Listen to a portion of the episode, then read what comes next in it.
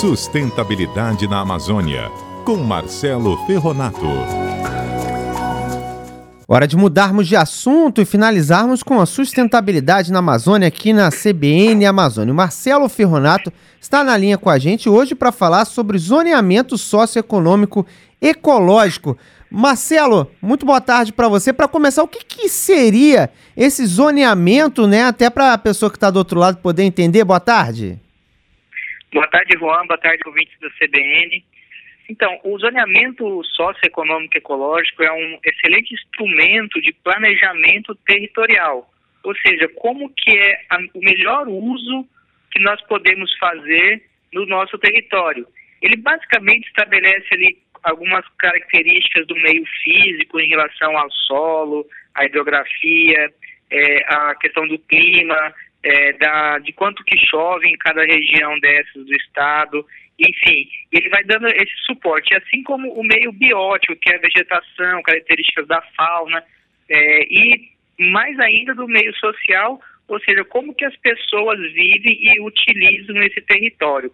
Então, o zoneamento é um mapeamento, que a gente pode dizer assim, do Estado como um todo, que determina é, é, as potencialidades e as fragilidades de cada região do Estado e como que a gente pode utilizar esse, esse, esse, cada uma dessas regiões para o bem-estar do ambiente, para o desenvolvimento econômico e para o bem-estar social, que é o grande tripé da sustentabilidade. E como é que se elabora tudo isso, Marcelo? Isso é elaborado com base em, em diversos estudos técnicos. O primeiro aproximação do zoneamento do, do Estado foi é, na década de 90, foi iniciado, depois se tornou lei no final da década de 90 e 99, é, e se tornou uma lei estadual, né, que passa a considerar o zoneamento como instrumento de planejamento. Isso quer dizer o quê? Que a partir dessa elaboração de estudos, quando se identificou todas essas características físicas, é, biológicas e sociais, o Estado pode ordenar o uso do Estado, ou seja, um determinado empreendimento é, que impacte o meio ambiente, se ele estiver fora de uma, uma das zonas que foram delimitadas para aquele determinado uso, ele não pode ser licenciado.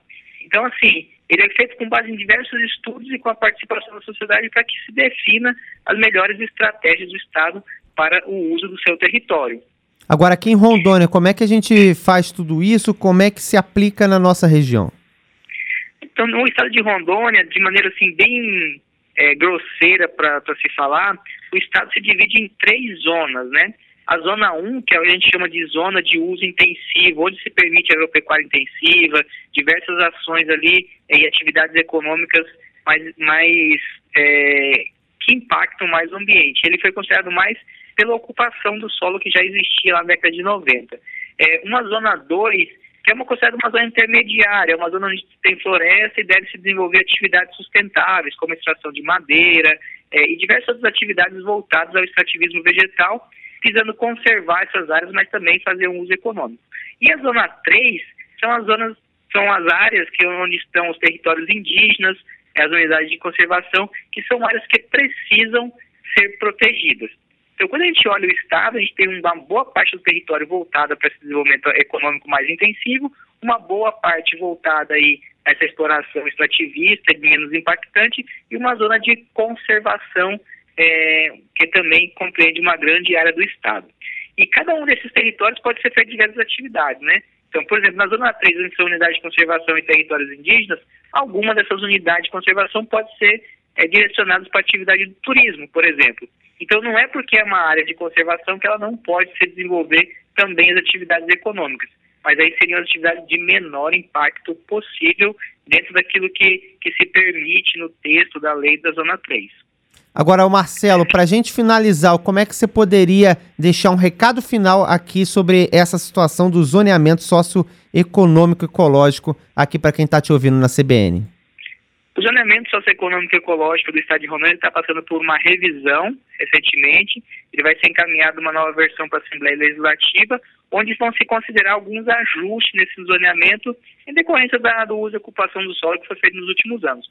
Então, o recado é que a sociedade civil, as pessoas que têm interesse sobre o tema, possam acompanhar de perto é, o que está se discutindo aí e que a gente possa fazer um, um excelente instrumento de planejamento para o Estado para que nos próximos 20 anos a gente possa olhar para frente é, e ver um futuro brilhante para o nosso estado.